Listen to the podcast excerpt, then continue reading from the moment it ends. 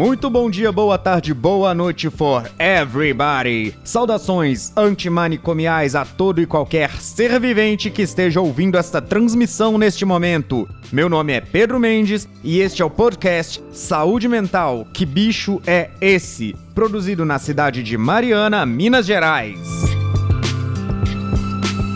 No programa de hoje, contamos com a presença de convidados muito especiais, que são João Luiz e Thaís Castro, estudantes do curso de Medicina da Universidade Federal de Ouro Preto, que irão entrevistar a professora e escritora Heloísa Helena de Lima para a disciplina Práticas em Saúde 3, ministrada pelos professores Adriana Figueiredo, Aislan Assis e Isis Machado. A equipe deste trabalho conta ainda com os estudantes Lívia Santos, Natália Silva e Thales Campos, também do curso de Medicina. Adelina Nunes, psicóloga e coordenadora do CAPS Infanto Juvenil da cidade de Mariana, é a nossa supervisora. Vale ressaltar aqui que trabalhar em conjunto com as universidades, redes de saúde e todos os interessados pelo tema em nossa sociedade já era um desejo de nossa equipe e por isso é com muito prazer e muita felicidade que recebemos nossos colaboradores. Esperamos que seja a primeira de muitas parcerias.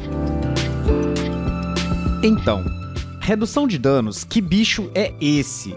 A redução de danos é uma política, um conjunto de práticas adotado nas redes do SUS que vem substituir o modelo proibicionista que era praticado anteriormente, ou seja, um cuidado baseado em proibir o uso e visar apenas a abstinência como forma de recuperação do usuário.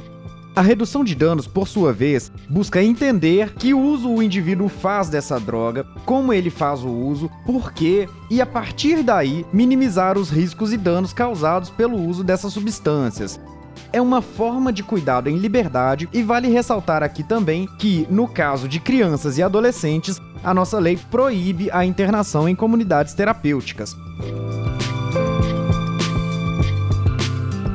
Vamos falar também sobre estigmas e preconceitos ligados a usuários de drogas, muitas vezes taxados e tratados como criminosos, perigosos ou coisas do tipo, e a necessidade em se superar tais visões para que o cuidado seja feito da melhor forma.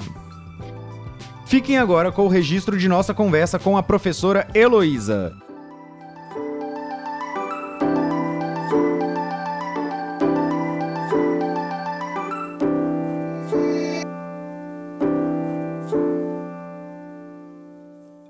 Bom, sejam muito bem-vindos, estudantes do curso de medicina. A gente tem aí a presença da Thaís, e do João. Eles vão falar um pouquinho pra gente sobre quem são eles, sobre o que, que eles estão fazendo aqui e depois eles vão apresentar a nossa convidada do dia aí, certo? Então, com a palavra, senhorita Thaís. Prazer, gente. Meu nome é Thaís, eu tô no quarto período de Faculdade de Medicina da UFOP. E a gente está fazendo um projeto em conjunto com o CAPS J de Mariana, e hoje a gente veio trazer é, uma convidada muito especial para a gente, mas primeiro eu vou chamar o João para ele se apresentar um pouco.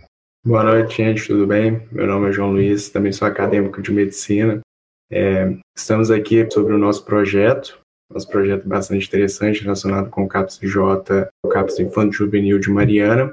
E hoje a gente vai entrevistar a Heloísa. A Heloísa é a nossa professora, é professora Heloísa, graduada em Psicologia pela Faculdade de Ciências Humanas, na FUMEC, com mestrado em Psicologia, Teoria Psicanalítica pela Universidade Federal de Minas Gerais, doutor em Ciência da Saúde pelo Centro de Pesquisa René Rachou pelo Fiocruz, professora adjunta na Escola de Medicina da Universidade Federal de Ouro Preto e autora do livro Juventude e Drogas e Educação e Saúde: Perspectivas da Saúde Coletiva.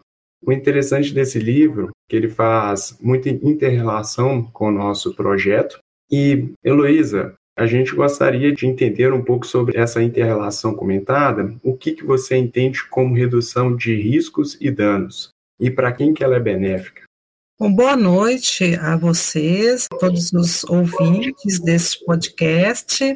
É, eu inicialmente gostaria de agradecê-los pelo convite, é um prazer, uma satisfação muito grande conversar com vocês a esse respeito e, sobretudo, a registrar a importância de tratar desse tema dentro do curso de medicina. Trata-se de uma política de atenção a usuários de drogas, sejam elas lícitas ou ilícitas, né? Então, esta política chamada redução de danos, ela tem o propósito de reduzir os efeitos adversos, os efeitos danosos, com relação ao uso de qualquer substância psicoativa, seja ela lícita ou ilícita, e ela, então, essa estratégia chamada redução de danos, pretende trazer um pouco mais de qualidade de vida para estes usuários, sem necessariamente intervir nesta relação aí do consumo. Ou melhor dizendo, é uma política que tem por objetivo tratar de uma forma mais qualificada a relação do consumo entre o usuário e a sua substância, buscando aí caminhos para que estes encontrem maneiras de controlar o seu consumo, de reduzir os efeitos adversos ao seu consumo na sua vida, dos seus familiares e de todas as relações aí que o cercam. Então, nesse sentido, como que a sociedade mesmo, partindo para um campo mais real, um campo mais de dia a dia, de cotidiano, como a sociedade ela poderia contribuir com essa política? Eu vejo que a sociedade pode contribuir de diversas maneiras, mas principalmente apoiando ações que possam trazer aí o repasse financeiro para esta política. Esta é uma política que atualmente é, está, vamos dizer, entre parênteses na atual política de saúde mental brasileira. Mas desde o seu surgimento, ela nunca obteve o financiamento necessário para sua implementação. E é um problema recorrente em termos de políticas públicas no nosso país. Muitas ações, nosso próprio sistema único de saúde, né, ele sofre de um subfinanciamento crônico. Políticas como a de redução de danos, igualmente. Então, para que os usuários de substâncias psicoativas tenham, de fato, a possibilidade de se beneficiar de uma relação mais qualificada com relação ao seu consumo, seria preciso um importe, um investimento por parte do Estado para que profissionais se qualifiquem nesse enfrentamento, para que outras possibilidades de aparelhos, de equipamentos públicos pudessem é, ser ah, colocados à disposição de usuários. É, uma coisa que me ocorreu aqui agora, por exemplo, eu tive a oportunidade de fazer um estágio sanduíche em Barcelona, que é uma, uma cidade reconhecidamente pioneira na implantação de políticas de drogas, de política de atenção a usuários de substâncias psicoativas. E nesta cidade há uma série de dispositivos disponíveis que colocam o usuário de drogas mais afeito à sua condição de cidadania. Então, existem centros de acolhimento, para que este usuário possa passar horas do seu dia, participar de oficinas, de atividades, lavar a sua roupa, tomar um banho, fazer uma refeição. E nós no Brasil já tivemos assim muitas tentativas é, de implantação de centros de acolhimento, mas nós nunca conseguimos de fato implantar. O que nós conseguimos implantar foi, então, o que nós chamamos de Rede de Atenção Psicossocial, a RAPS, na qual estão incluídos os CAPs. O CAPs, que é o Centro de Atenção Psicossocial, né? Então, existe o CAPs Infanto-Juvenil, que acolhe esta clientela, né, de adolescentes e jovens, mas, a rigor, a maior parte de usuários de substâncias psicoativas buscam o tratamento nos chamados CAPS-AD, que são os Centros de Atenção Psicossocial Álcool e Drogas. E ah, esses centros também sofrem com subfinanciamento crônico. E, nesse sentido, os profissionais muitas vezes não dispõem de recursos, de equipamentos, de horário, da própria mão de obra, a gente pode dizer assim, do próprio recurso humano para acolher usuários de substâncias psicoativas e manter com estes um vínculo aí para que eles possam levar adiante essas estratégias que nós chamamos de redução de danos. Acho que é preciso esclarecer, de certa forma, que a redução de danos não é uma proposta de tratamento. Tratamento, ele é destinado para as pessoas que assim desejam. Muitas vezes, os centros de acolhimento, eles recebem usuários de drogas que não querem se tratar, que não querem interromper o uso de drogas, e na medida em que eles estabelecem um vínculo, que eles passam a receber cuidados, que eles passam a reconhecer a importância de um cuidado, eles, porventura, podem sim demandar um tratamento. Então, é importante ter essa clareza, né, que redução de danos não é um modelo de tratamento, é um modelo de cuidado, é uma estratégia de acolhimento e de cuidado que preserva aí a, o cuidado com a vida, a gente pode dizer assim, mas não é um modelo de tratamento.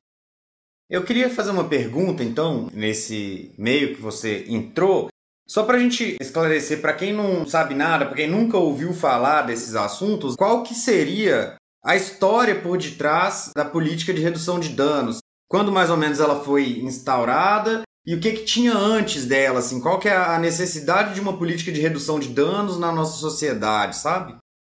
Sim, acho que é interessante a sua pergunta para situar um pouco como surgiu isso, né? Historicamente, a redução de danos, ela passa a existir a partir da constatação dos próprios usuários de drogas na Holanda e na Inglaterra, por volta dos anos de 1980, que estava havendo uma contaminação muito grande de hepatite e outras doenças infecciosas entre usuários de drogas injetáveis. Foi uma percepção, a gente pode dizer assim, dos próprios usuários e não dos profissionais de saúde.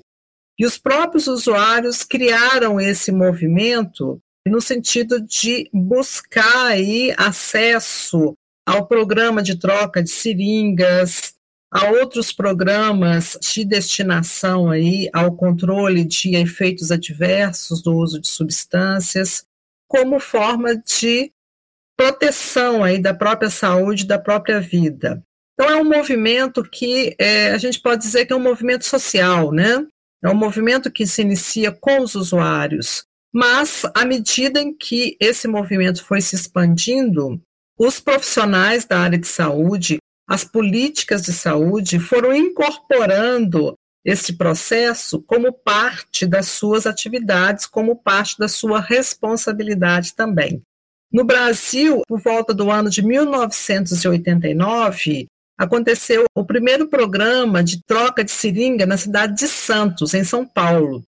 E nessa ocasião, eu já participava desses processos, já atuava na, na área como estudante aí recém-formada na área da psicologia. É, os colegas precisavam de receber um habeas corpus para poder trabalhar, porque tamanha era a, a dimensão que esse problema tinha na sociedade brasileira que entendia que profissional que estava trabalhando com redução de danos, fazendo troca de seringas, fazendo aconselhamento, orientação de saúde, de promoção da saúde, estava incentivando o uso de drogas. Então, em 1989 teve no Brasil, né, esta tentativa em Santos. Depois, em 1992, também teve um programa pioneiro na Universidade Federal da Bahia, no CETAD, que é um centro de tratamento para usuários de álcool e drogas, que funciona junto ao curso de medicina da Universidade Federal da Bahia. Nessa ocasião, esse centro era coordenado pelo professor Antônio Neri, que já esteve aqui conosco na UFOP, que continua aí muito atuante, trabalhando nesta área, né? E ao longo desse processo, por volta do ano de 1900, 1995, a Coordenação Nacional de AIDS no Brasil incorporou esse movimento de redução de danos, porque não sei se vocês têm conhecimento disso, mas com o surgimento da epidemia do HIV/AIDS, muitos usuários de drogas injetáveis passaram a se contaminar pelo HIV e a contrair a AIDS. Então, uma das estratégias de saúde colocada em curso é incorporar a estratégia de redução de danos, de troca de seringa, é, incentivo ao não compartilhamento do uso e, e dos equipamentos de uso, para controlar aí essa contaminação em massa pelo vírus HIV entre usuários de drogas injetáveis, né? E nesse processo, há muitas ah, instituições foram fundadas, né?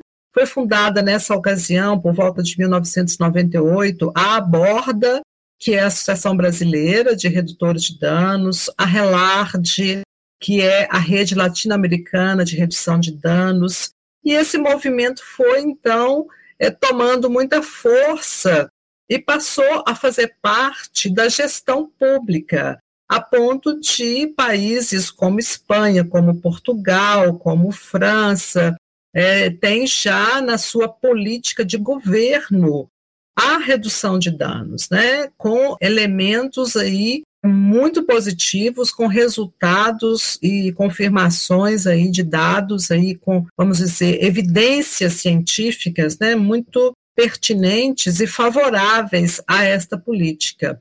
Então, a gente entende que a sociedade brasileira pode auxiliar no sentido de ser melhor é, instruída, instrumentada para conhecer essa política, conhecer os seus efeitos, os benefícios que ela pode trazer, e no sentido de incentivar o controle social. Vocês sabem que ah, o nosso sistema único de saúde ele é organizado de forma tal que além dessa questão do subfinanciamento a que eu já me referi, é possível a intervenção da sociedade civil nos conselhos de saúde, sejam aí municipais, estaduais, nacionais, e nesse sentido, a intervenção da sociedade com relação a possibilidades de financiamento de uma política como essa será muito bem-vindo, será muito importante. Eu acho que é importante dizer isso. Não há política pública que se sustente sem o financiamento. E essa política de redução de danos sofreu desse mal. Ela existe no papel, hoje, entre parênteses, já que a atual política de saúde mental é refratária a esta proposta de redução de danos, mas, historicamente, é uma política que nunca recebeu financiamento como deveria ser. Entendo perfeitamente, Luiz. Então, o foco da redução de danos, ele não foca nas drogas, ele foca no paciente em si, ele foca no sujeito.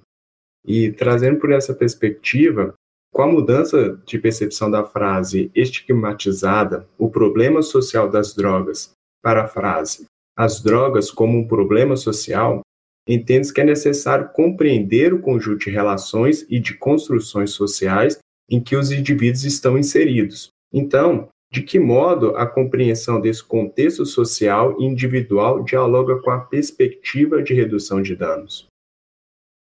Acho que é importante explicitar nessa construção social do problema da droga que existem outros problemas relacionados aos usos e abusos sobretudo no que diz respeito a vulnerabilidades individuais, sociais, programáticas, institucionais, de todos os usuários afeitos a esse problema. Porque na menção anterior, a droga como um problema, essa perspectiva, ela culpabiliza somente o usuário. O usuário é o responsável maior pelo seu consumo, pelos problemas que decorrem daí e, inclusive, assim, há algumas associações é, que me parecem é, equivocadas, né, que colocam, então, o usuário como responsável pelo tráfico, como se o, ah, o usuário de drogas, ele alimenta o tráfico de drogas. Eu acho que é uma formulação muito ingênua, porque é, há todo um aparato aí é, por detrás da política de drogas, tanto no que diz respeito aos recursos que é, esse mundo, vamos dizer, do narcotráfico veicula, né, é considerado um dos terceiros maiores é, negócios, vamos dizer, do planeta, né? Perde somente para armas e petróleo, né? Os negócios referidos às drogas.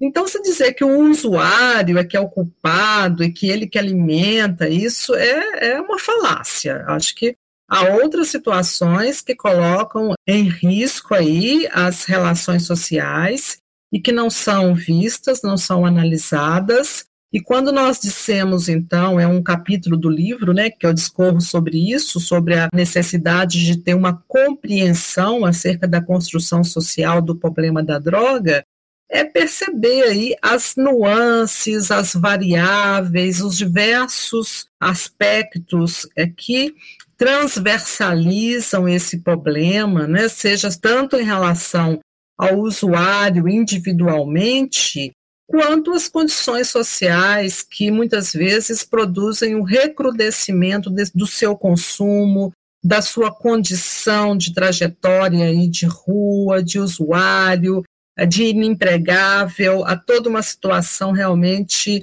é, pouco propícia para o cuidado com a sua saúde. Então, essa população é uma população negligenciada. A gente pode dizer que, quando a gente afirma lá na, na Constituição Federal que a saúde é um direito de todos e dever do Estado, é um direito de todos, incluindo usuários de drogas, mas, a rigor, a política brasileira, a política de saúde, ela não tem esse posicionamento claro com relação ao financiamento de uma política como a política de redução de danos, ou mesmo com relação aos centros de atenção psicossocial e a rede de atenção psicossocial. São equipamentos muito importantes, muito necessários e que requerem mais investimentos públicos. A gente sabe né, que essa rede como o CAPS, Infanto Juvenil, Crescer em Mariana, a gente fez um projeto agora. É uma unidade mesmo de saúde de referência para esse atendimento de crianças e de adolescentes que estão em sofrimento mental mais grave. E eles oferecem tratamento lá substitutivo à internação. Só que toda essa demanda que você trouxe para a gente, ela vai ter um início. E seguindo nessa linha de raciocínio, você acredita que a promoção à saúde, seja no ambiente escolar, de lazer, espaços culturais, é, na comunidade em geral, ela pode contribuir para o enfrentamento das vulnerabilidades para o uso prejudicial de álcool e outras drogas? Com certeza. Quando nós trabalhamos com a proposta da estratégia de redução de danos, nós estamos incluindo aí uma perspectiva de promoção da saúde mental coletiva. E trabalhar nessa perspectiva implica em diversificar equipamentos públicos de proteção social ao adolescente e ao jovem. Então, seria importante, sim, ter políticas de acesso aos estudos, ao trabalho, à renda, a projetos de vida, à moradia, à segurança, a ações aí que incentivem a cultura de redução de violência, enfim, todo um, um aparato que é preciso políticas sociais de apoio. Nesse sentido, a promoção da saúde ela trabalha nessa perspectiva. Existe um, um, uma carta chamada Carta da Promoção da Saúde. Essa carta, então, ela é fruto da Conferência Mundial de Saúde, que foi realizada na cidade de Ottawa, no Canadá, em 1986, essa carta traz uma descrição muito interessante, muito importante do conceito de promoção da saúde, no qual você amplia esses horizontes. Então, promoção da saúde não é uma questão específica do cuidado individual. Há todo um investimento público em aparatos, em equipamentos, em condições aí que as pessoas tenham acesso à moradia, à alimentação, à renda, trabalho, à educação, a ações aí de redução da violência, tudo isso é promoção da saúde. Então não é possível atacar o problema da droga individualmente. Nós sempre ficaremos fadados ao fracasso trabalhando dessa forma. É um problema extremamente complexo que requer ações de diversas naturezas realizadas de forma conjunta. Não é possível ter um enfrentamento desse problema atuando somente sobre o usuário. Nesse sentido, sua pergunta é muito pertinente, porque ela reitera a necessidade de equipamentos públicos de proteção social. e, sobretudo, aí de acolhimento aí a adolescentes e jovens. Ou seja, a gente precisa entender essa política de redução de danos e o cuidado ao, ao usuário de álcool e outras drogas, não como uma questão só da rede de saúde, muito menos como uma questão só da rede de saúde mental, mas a gente precisa falar também com esses outros atores aí da rede integrada, né, da sociedade como um todo, né? E aí, rede a gente tem tanto os serviços de saúde, né, saúde mental, saúde, né, hospital geral, policlínicas, né, UPAs, PSFs, os serviços de segurança e também a gente pode extrapolar um pouco para a rede que o próprio usuário possa vir a ter, né? É, que seria a própria família, os amigos, os círculos sociais onde ele frequenta, né? Acho que a gente precisaria então expandir um pouco essa visão para tudo isso, né? Correto. Seria importante assim é, para o enfrentamento pertinente, né, de um problema tão complexo, ter aí essa ampliação das diversas redes com a sua articulação, uma rede articulada. Isso seria muito importante. Heloísa, Entendemos que o uso e o abuso de álcool e outras drogas é uma característica complexa, envolvendo muitos setores, uma característica de influência externa considerável. Nesse sentido, as crianças e adolescentes contam com uma rede de proteção que visam a garantir os seus direitos, além das quais já citamos, como escola, CAPS-J. Podemos incluir o Conselho Tutelar, o CRAS, o PSFs, na sua experiência, esses setores, esses atores sociais, atuam aliados com a abordagem de redução de riscos e danos? Olha, eu considero que existe assim uma disponibilidade é, de diversos segmentos em trabalhar de forma articulada. Mas na prática, isso precisa muito de ser melhorado, de ser mais difundido, de ser mais esclarecido. E isso tange ao que nós chamamos de educação permanente em saúde, educação permanente em formação social e em políticas públicas. Não há propriamente uma, vamos dizer, sinergia de todas estas áreas. Existe ainda uma concepção que é muito arraigada na sociedade brasileira como um todo, que um programa de tratamento ou de política de drogas, para ser eficiente, ele precisa de pregar a abstinência, que o usuário de drogas só vai ser um usuário tratado se ele é, for um usuário abstinente.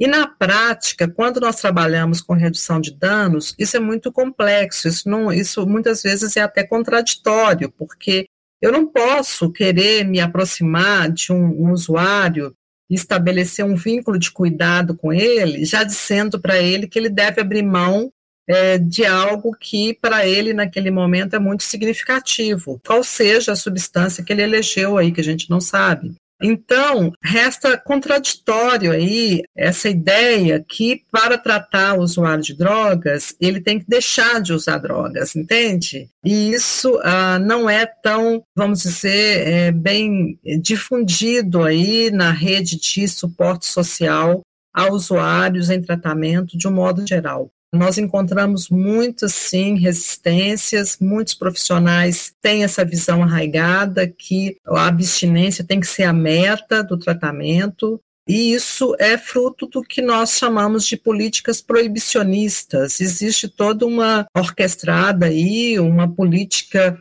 nacional e internacional de controle, né, que preconiza a noção de proibicionismo, que todas as substâncias, ou não todas, algumas, né, são consideradas ilícitas e, portanto, devem ser proibidas. Né? Mas isso realmente é, é muito controverso, até mesmo a indicação de por que algumas são proibidas e outras não, né? Resta ainda muito obscuro e para ter um enfrentamento melhor do problema, seria necessário aí um investimento aí maior em termos de formação profissional aí para atuar nestas áreas. É, você falou muito claramente aí de alguns profissionais, né, que ainda estão com muita essa cabeça fechada por proibicionismo, tudo isso. Como então a senhora acha que poderia haver uma melhor formação mesmo desses profissionais de saúde, que eles entendam mais sobre a política da redução de danos? É, se você conseguir também dar um exemplo de experiências uhum. que foram relatadas aí durante seu período de estudo? Alguma prática em destaque? Sim. Bom, eu penso que assim o, o ponto central diz respeito à questão da formação. Formação, nós sabemos que assim é, muitas pessoas já trazem valores, perspectivas de vida, é, da sua história de vida mesmo. Mas isso é, não é algo imutável. As pessoas, quando buscam estudo, quando buscam a universidade, quando buscam uma pós-graduação, elas tendem a se tornarem mais reflexivas, mais críticas, mais analíticas. Então, um caminho que me parece muito produtivo é o investimento na formação profissional em cursos de capacitação, podem ser cursos de pós-graduação lato senso, que são esses cursos chamados de especialização, né? ou cursos estrito senso também, ou cursos de capacitação de curta duração. Eu tive experiências muito pontuais e muito felizes na minha trajetória profissional. Tive a oportunidade de coordenar vários cursos de especialização lato senso através da Universidade do Estado de Minas Gerais, a UENG, e nesse curso, nós oferecemos, então, estratégias de tratamento e de abordagem a usuários de álcool e outras drogas para profissionais, então, que já atuam dentro da rede SUS e também na rede complementar. Essa rede complementar, ela é a rede, então, de apoio, né? Muitas vezes, por exemplo, usuários de drogas e álcool também não encontravam a possibilidade de tratamento dentro do Sistema Único de Saúde e recorriam a instituições religiosas ou outras modalidades de tratamento fechado. Muitas dessas instituições são conhecidas como comunidades terapêuticas. E essas instituições, então, algumas é, desenvolveram conosco a modalidade de tratamento articulado com a redução de danos, e isso em cursos de especialização através da UENG. Foi muito interessante, por exemplo, poder observar colegas que têm uma visão marcadamente religiosa, que muitas vezes entra em conflito com esse tipo de tema tão marcado né, aí pela, pelos estigmas, e eu pude acompanhar, por exemplo, eu tive alunos padres, eu tive alunos pastores, que ao final do processo tinha uma outra visão do usuário de drogas, é, tinha uma outra visão da possibilidade de acolher esse sujeito na sua singularidade, na condição de vida que a ele era possível naquele momento, é, sem preconceito, sem julgá-lo, acolhendo, acolhendo e se dispondo a cuidar. E isso é que é o fundamental que a redução de danos propõe, né?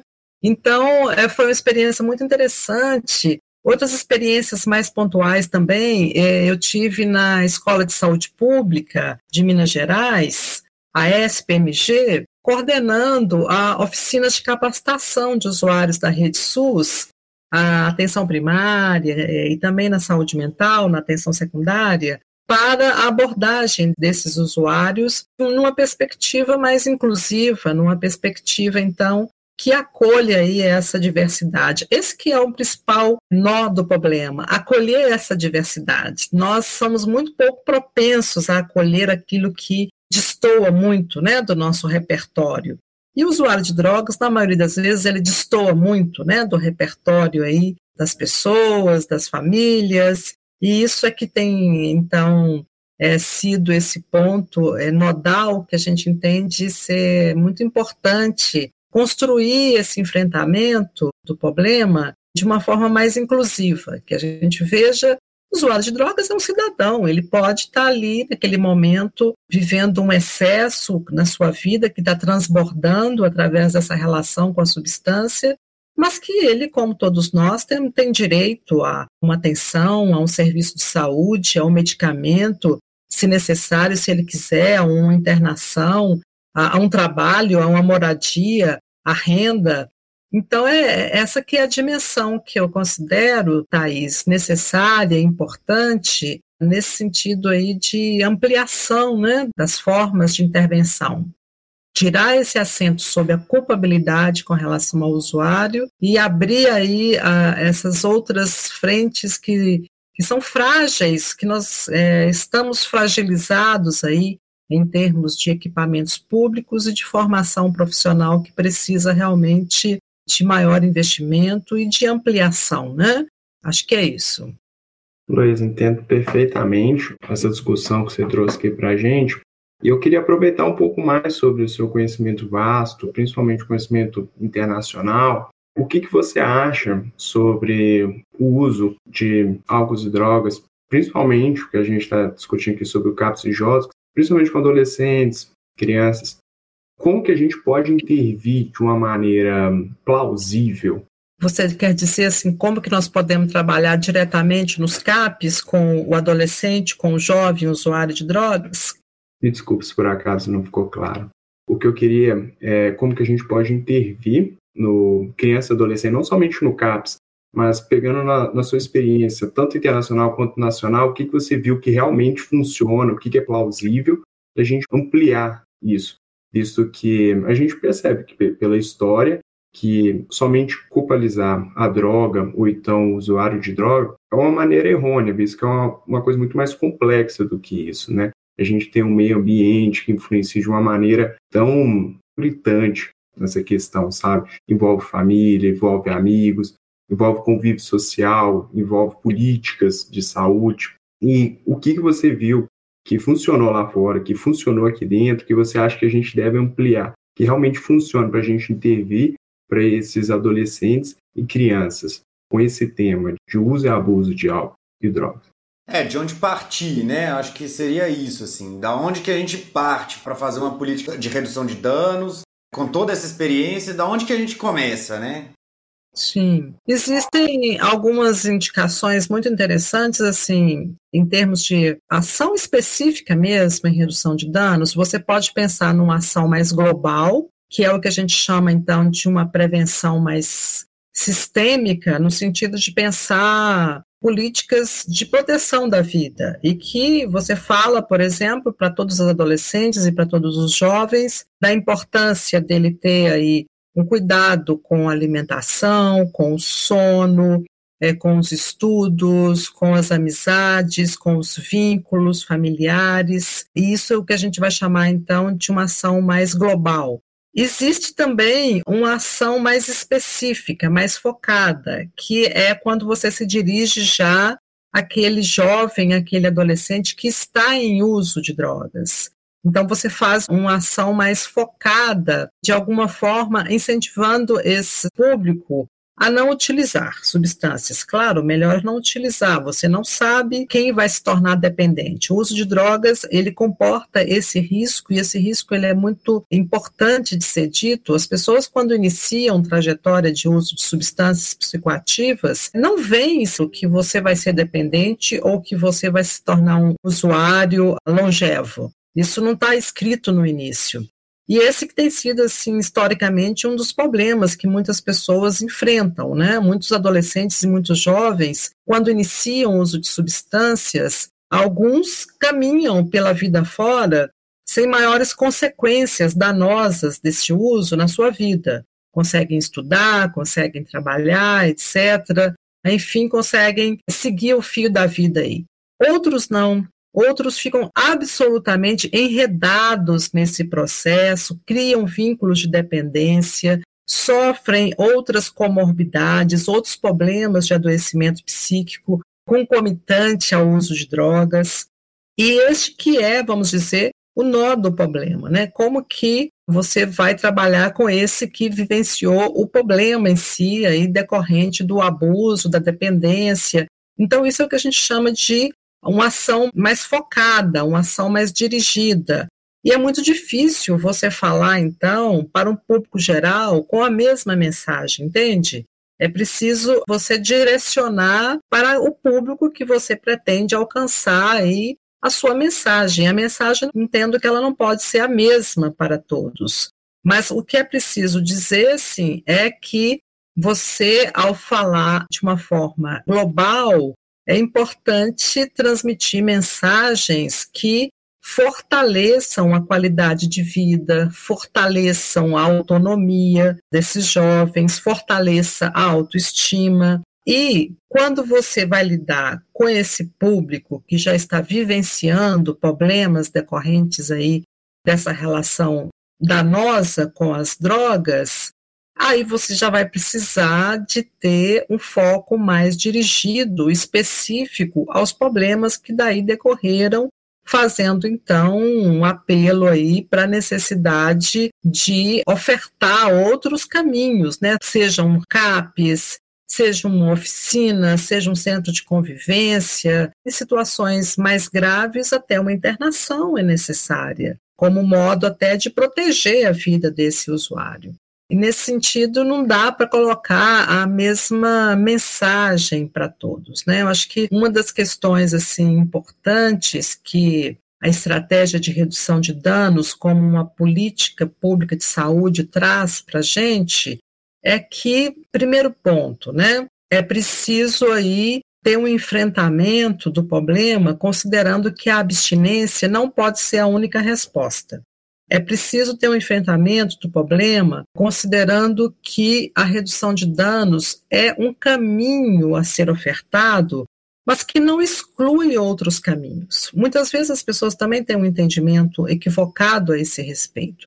O usuário ele pode aderir a um programa de redução de danos e, ao mesmo tempo, fazer o seu tratamento. Ele quer fazer uma desintoxicação. Vamos pensar no usuário de heroína na nossa realidade aqui, felizmente, não é um problema de saúde pública, o que não é a mesma coisa em outros países, né? Eu participei de algumas oficinas, por exemplo, de tratamento para heroinômanos em Barcelona, e nessas oficinas, esses usuários, eles fazem o que a gente chama de terapêutica de redução de danos eles fazem uma terapêutica de substituição. Então, ao invés de fazer uso da heroína injetada, aspirada, ou até mesmo via oral com alguns medicamentos, algumas substâncias já têm esse substrato, eles passam a ingerir um substituto chamado metadona. E ao ingerir a metadona, ele tem algum efeito similar, vamos dizer assim, ao efeito da heroína, mas não tem os efeitos danosos aí com relação a, ao modo de se injetar, de se expor ao risco da aquisição de uma substância ilegal, ao descontrole com relação a esse consumo. E esses usuários frequentam centros de tratamento, são centros de tratamento ligados à Cruz Vermelha, que na Europa se estendeu né, de uma forma muito interessante, muito organizada, a ponto da própria população apoiar os centros. A população percebe, por exemplo, que antes da existência desses centros de acolhimento, as praças, o entorno dos bairros, das comunidades, ficavam repletas de seringas que esses usuários se injetavam e jogavam as seringas nas ruas, né? E com a implantação desses centros de tratamento, eles passaram então a fazer esse uso protegido, esse uso controlado dentro da unidade aí de acompanhamento. Então são todas ações muito diferenciadas que têm que ser direcionadas para públicos específicos, né? E nesse sentido, quando eu dizia para vocês de como que a estratégia de redução de danos lida com isso, é dessa forma, não excluindo outras modalidades que podem é, ser incorporadas, né? buscando também aí lidar com cada usuário, aí em cada situação, verificando então o que, que é possível, o que, que é necessário, o que, que está sendo demandado, o que, que pode ser feito, o que, que pode ser ofertado, sempre buscando aí a inclusão, estimulando a participação, o engajamento desse usuário no tratamento. Esse me parece ser um dos pontos fortes desta política. Ele traz esse usuário para o centro das ações. Esse usuário, ele define, ele é corresponsável, ele é coparticipante de todo o processo junto com a equipe que está dando esse suporte para ele, né? E isso é fundamental nesse tipo de tratamento. Não existe a possibilidade de você tratar um usuário de drogas somente impondo a ele a abstinência, a internação, embora em alguns momentos a internação seja necessária. Para muitos usuários, a abstinência pode ser a meta dele. Eu mesma, como terapeuta do Centro Mineiro de Toxicomania, da Fundação Hospitalar de Minas Gerais, no qual trabalhei durante muitos anos, lidei muito com essa vivência alguns usuários colocavam, olha, para mim não tem jeito, eu tenho que ser, eu tenho que ser abstinente. Alcoolista principalmente, olha, eu não sei, eu não consigo, não existe para mim a possibilidade de eu tomar uma cervejinha no final de semana. É 8 ou 80, né? Tem pessoas que vivem assim. Então, o que a, a estratégia de redução de danos coloca para a gente é a necessidade desse usuário aprender a identificar as suas dificuldades, os seus limites, as suas potencialidades e que ele construa o seu projeto de vida considerando isso e não simplesmente o profissional, a equipe, ou a instituição de saúde dizendo para ele: não, você não pode se drogar, você tem que ser abstinente. E assim, por exemplo, funcionou e funciona né, com as comunidades terapêuticas, com os centros de internamento, né, em que exige-se desses usuários a suspensão né, do uso que muitas vezes acabam de sair do portão do centro de tratamento e já vão fazer uso de drogas, né? São métodos que têm mostrado aí uma eficácia muito baixa, né, nesse sentido. Muito interessante. Essa resposta acho que veio com um monte de informações, assim, né? É muito legal falar da capacidade do usuário como ator desse próprio desenvolvimento, né? E não na redução de danos, como seria outras abordagens, né? De uma forma vertical de cima para baixo, né? Assim, que você impõe algo sobre o usuário que ele talvez nem esteja preparado para sustentar no longo prazo, daí você falar que tão logo sai de uma comunidade terapêutica, sai de uma internação, essa pessoa vai fazer o uso novamente, né, assim. E aí você falou da culpabilização antes e acho que essa resposta ela remonta a isso, né? Parece até que eu tô te repetindo, mas acho que é importante a gente insistir nessa ideia da não culpabilização do usuário, né? Uma vez que a maioria das pessoas na sociedade abriu o risco para ser um dependente químico dentro daquilo que você disse antes, né? Como a gente não sabe quem vai ser dependente, quem vai desenvolver uma dependência química e quem não vai, todo mundo pode ter aberto esse risco em algum momento da vida, né? Assim. E a gente também ainda não entendeu, a gente ainda não está falando sobre o uso que esse usuário faz dessa substância, né? Que muitas das vezes é para tapar algum outro buraco que tem ali, algo que também seja insuportável para ele, muito mais insuportável do que até a consequência do uso da substância, né? Isso é muito interessante. E aí, falando da internação, eu achei interessante também, porque você colocou como uma alternativa de tratamento a internação, mas então seria como se fosse a última alternativa, não a primeira, como muitas das vezes é colocado, né? Assim, a pessoa apresenta um uso de substância, ah, vamos logo internar de uma vez, porque aí resolve o problema, e muitas das vezes isso até aumenta o problema, né? Assim, dentro disso que você está falando. Correto, é isso mesmo. Fico feliz de te escutar, assim, ecoando aqui isso que a gente está conversando e, e, a compreensão, né, que nós trabalhamos com ela a partir da perspectiva da, da psicanálise é justamente que o uso de substâncias ele porta uma função para cada sujeito.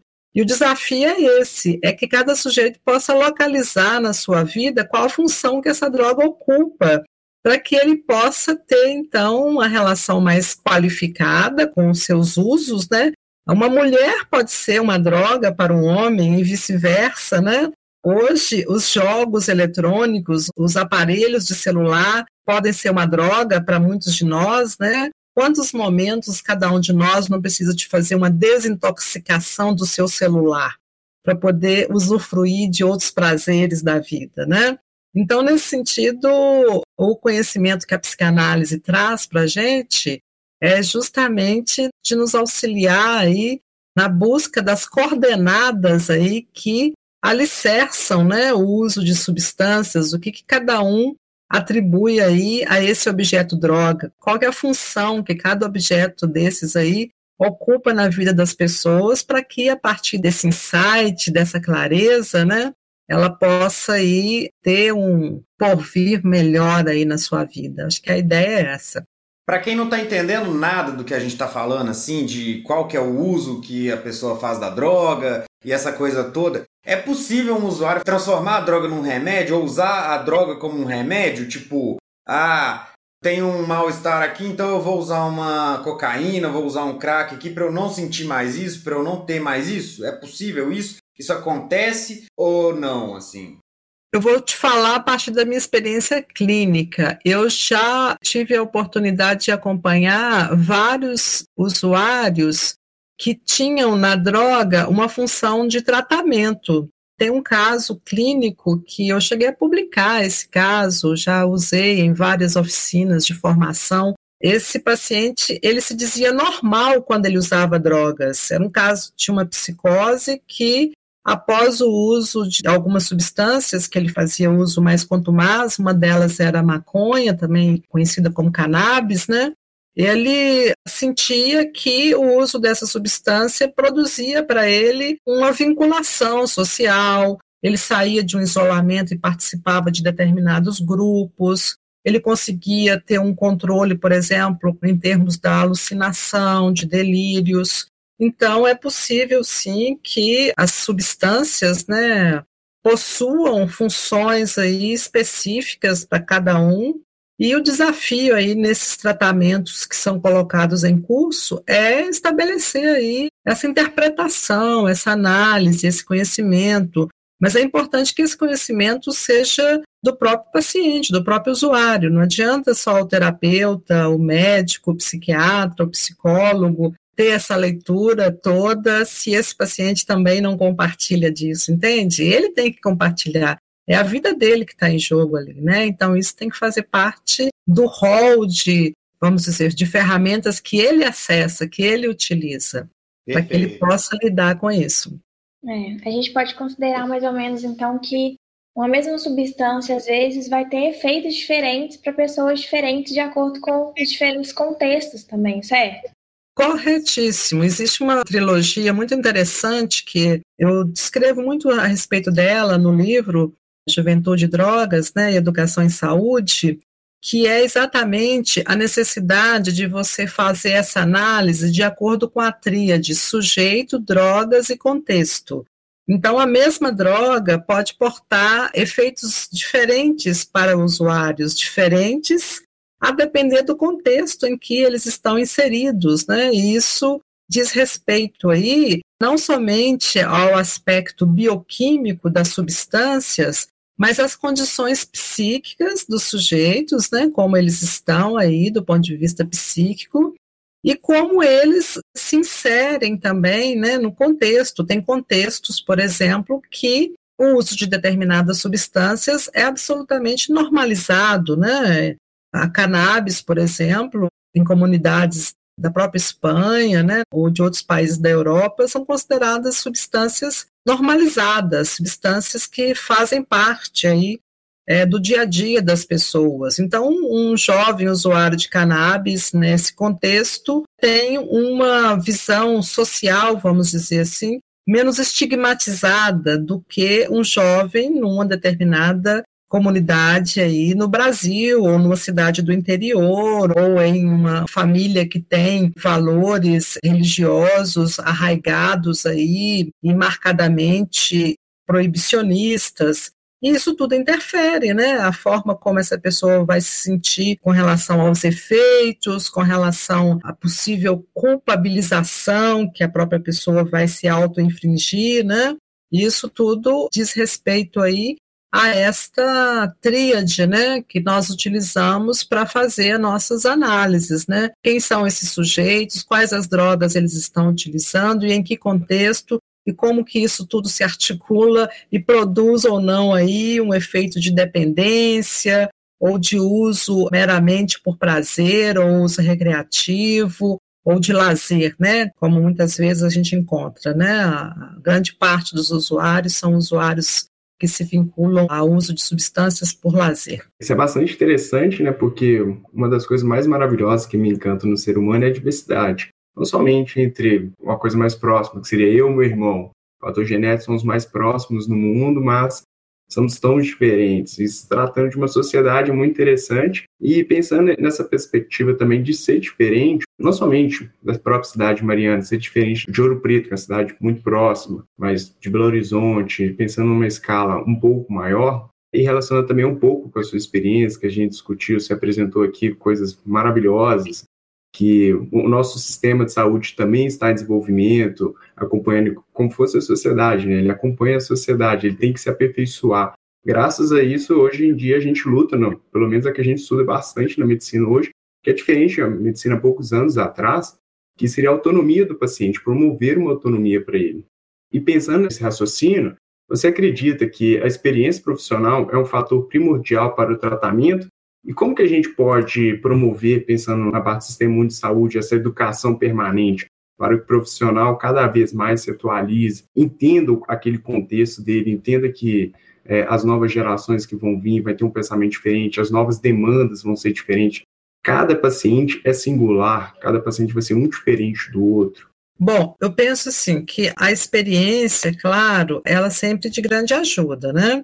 Mas ela não não é o único fator decisivo aí nesse contexto. Nós sabemos que um dos elementos essenciais aí para a atuação profissional na política de drogas é realmente passar por cursos, por treinamentos, para que ele possa ter um espaço e uma possibilidade mesmo de refletir sobre os seus conceitos, sobre as suas percepções, sobre os seus preconceitos. Então, quando nós nos abrimos para a educação continuada, nós nos abrimos para a possibilidade de revisar os nossos próprios conceitos e preconceitos, entende? E aí, nesse sentido, a experiência ela é importante mas ela não é o carro-chefe, vamos dizer assim. A gente precisa de contar com o desejo desse profissional de se abrir para essa nova leitura. Isso que você traz é muito importante, porque a cada dia nós vivemos novas experiências, nós vivemos novos impactos, seja da revolução da comunicação, seja da revolução das mídias e plataformas digitais, seja do advento de novas substâncias. E o tempo todo nós temos que estar abertos para incorporar isso na vida, na nossa vida, na vida das pessoas que nos cercam, na vida das pessoas para as quais nós nos dedicamos ao cuidado.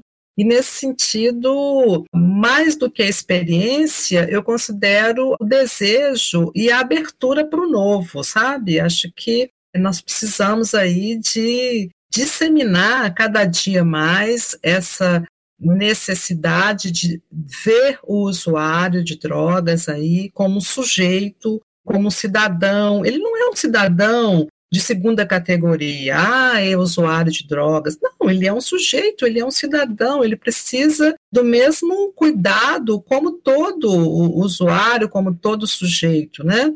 Então, é, é preciso realmente ter esse olhar aí e essa abertura para essa condição, como eu já disse aqui para vocês, assim, reitero isso, né? É preciso então olhar aí cada usuário lidando com cada um na sua singularidade, verificando aí o que, que é possível, o que, que é necessário, o que, que está sendo demandado, o que, que pode ser ofertado, e o tempo todo estimular. Aí, olha, você é responsável pelo processo de tratamento, você tem que estar inserido, você tem que ter essa autonomia. E é muito importante insistir nesse ponto porque a relação do usuário com as substâncias, quando ela chega ao nível de dependência, ela interfere demais nesse sentimento de autonomia, nesse sentimento de autoestima, de capacidade de controlar aí a sua vida. E nós, profissionais, precisamos de dar muito suporte para esses usuários nesse quesito, sobretudo quando eles estabelecem aí vínculos de dependência, né? E a parte dessa questão do apoio psíquico, do apoio emocional, há também um apoio químico, né? Acho que a, a indústria eh, farmacêutica, a farmacologia, ela não evoluiu tanto que a gente gostaria, né?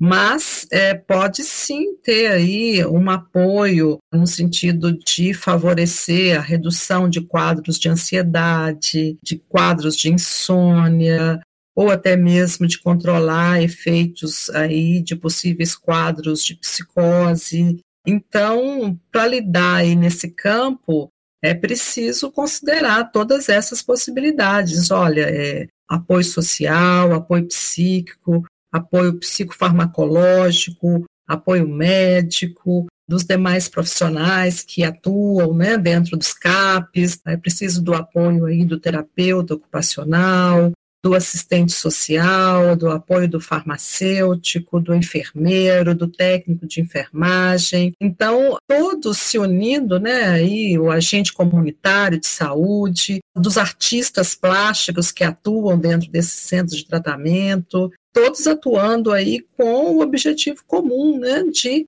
favorecer a autonomia do seu paciente, do seu usuário, né? Que ele recupere esse caminho aí na sua vida. Acho que esse que é o nosso papel, essa que é a nossa missão. É, com certeza. Acho que foi muito bem falado isso mesmo sobre a importância de todos da rede estarem muito bem articulados com essa proposta e tudo mais. Pensando um pouco só no fortalecimento dessa prática que a gente está tanto falando hoje aqui no podcast, sobre a redução de risco de danos, qual seria uma sugestão mesmo que poderia contribuir dentro de, dessa rede, dentro do CAPS, como uma metodologia, uma sistematização de algo que possa acontecer a longo prazo mesmo?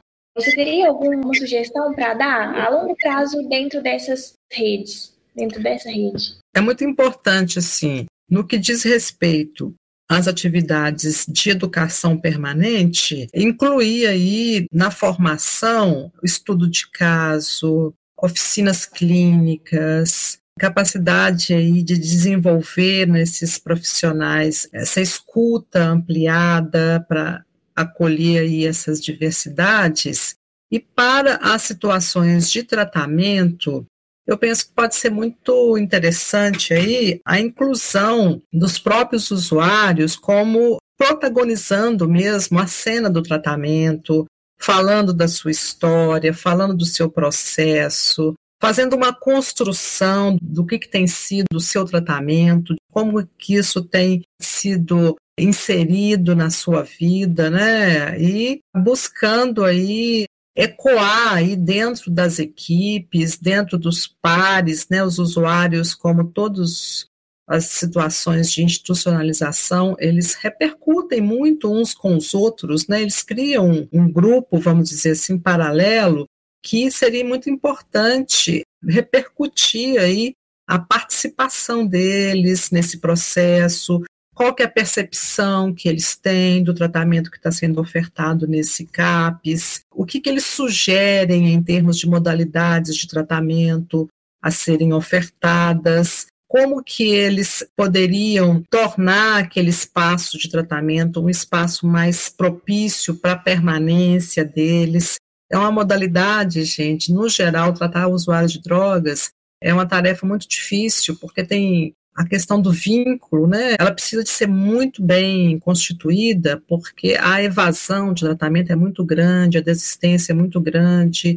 Então, eu penso que, na prática, é muito importante dar voz a esses atores, a esses usuários, para que eles possam protagonizar mais esse tratamento principalmente quando a gente se refere ao público de jovens, sabe? Adolescentes e jovens. Eles precisam ser mais atuantes, as instituições precisam ser mais permeáveis, vamos dizer assim, a esta atuação dessas pessoas como atores aí principais aí do seu tratamento, que eles possam construir aí as alternativas possíveis seja criando letras de música, teatro, oficinas diversas, produzindo podcasts, produzindo aí um roteiro para um vídeo, trabalhando aí a criatividade, a inovação, a participação. Acho que o desafio é grande, mas ele é assim muito palpável no sentido que as instituições de tratamento elas precisam de ser tão atrativas Quanto às redes paralelas, né, nós precisamos de acolher assim essas pessoas em condições que as incentive ali, né, a, a permanecer e a se cuidar. Acho que é isso. Vamos chegando ao final, então, dessa entrevista que tanto enriqueceu para gente, com certeza para todo mundo que está ouvindo também. A gente deixa, então, a palavra final para você, Heloísa, falar um pouco das suas considerações e também um pouco sobre o livro que você escreveu. Bom, muito obrigada aí pela oportunidade de conversar, de trocar ideias e ao propósito que eu estabeleço ao lidar com esse tema é justamente amplificar aí, né, as dimensões tão importantes e necessárias que nós conversamos. É, construir um outro olhar aí para o usuário de substâncias, sejam elas lícitas ou ilícitas, trabalhar na perspectiva aí da desestigmatização, lidar com essas pessoas como sujeitos, na melhor acepção desse termo, como cidadãos, pessoas de direito, pessoas que merecem todo o nosso cuidado, todo o nosso afeto. E a escrita desse livro é, combinou, então, com um processo de anos da minha vida profissional que iniciou aí no Centro Mineiro de Toxicomania, né? Eu Iniciei minha trajetória nessa área como terapeuta dentro de uma unidade de tratamento, né? O Centro Mineiro de Toxicomania é um CAPS ligado à rede FEMIG, né? Localizado em Belo Horizonte. E a experiência de tratamento com essas pessoas me abriu tantas perguntas, tantas, tantas interrogações, que não foi suficiente fazer um curso de mestrado. Eu levei isso na minha trajetória acadêmica, vamos dizer, ao limite, né? Fui para um doutorado e o meu doutorado foi justamente para estabelecer algumas estratégias de educação em saúde para jovens usuários de drogas. Nós trabalhávamos com um projeto de extensão, dando um, um, um, suporte para jovens que cumprem medidas educativas decorrentes do uso de drogas. A lei de drogas brasileira, ela prevê que pessoas que foram abordadas pela polícia, pela autoridade né, de segurança de um modo geral, portando alguma substância ilícita, desde que sejam pequenas quantidades, a lei não é muito clara sobre isso, mas a lei abre a possibilidade que essas pessoas cumpram uma medida educativa. E essa medida educativa, então, era justamente o nosso projeto de extensão Grupos Reflexivos e Educativos para Usuários de Drogas.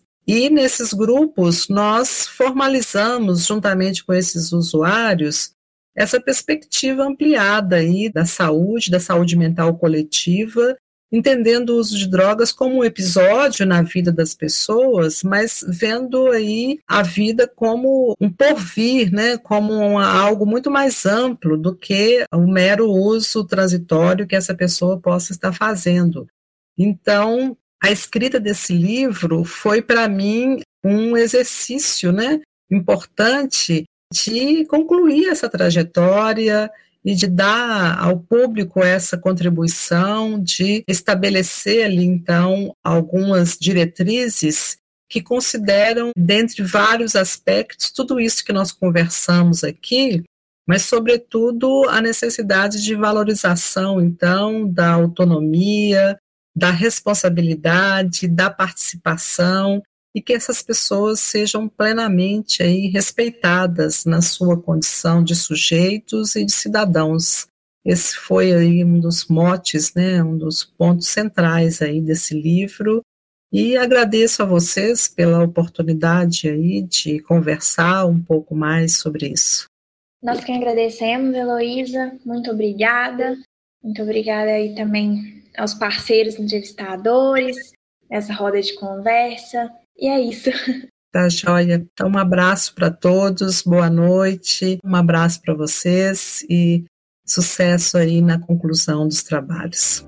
É isso aí, pessoal. Eu também agradeço bastante a presença de todo mundo aqui. Como resultado dessa entrevista, conversa que nós tivemos, né? Nós vamos ter o trabalho dos meninos da medicina e vamos ter também o podcast aqui no canal Saúde Mental. Que bicho é esse? Agradeço profundamente aí a presença da Heloísa, né, nossa convidada.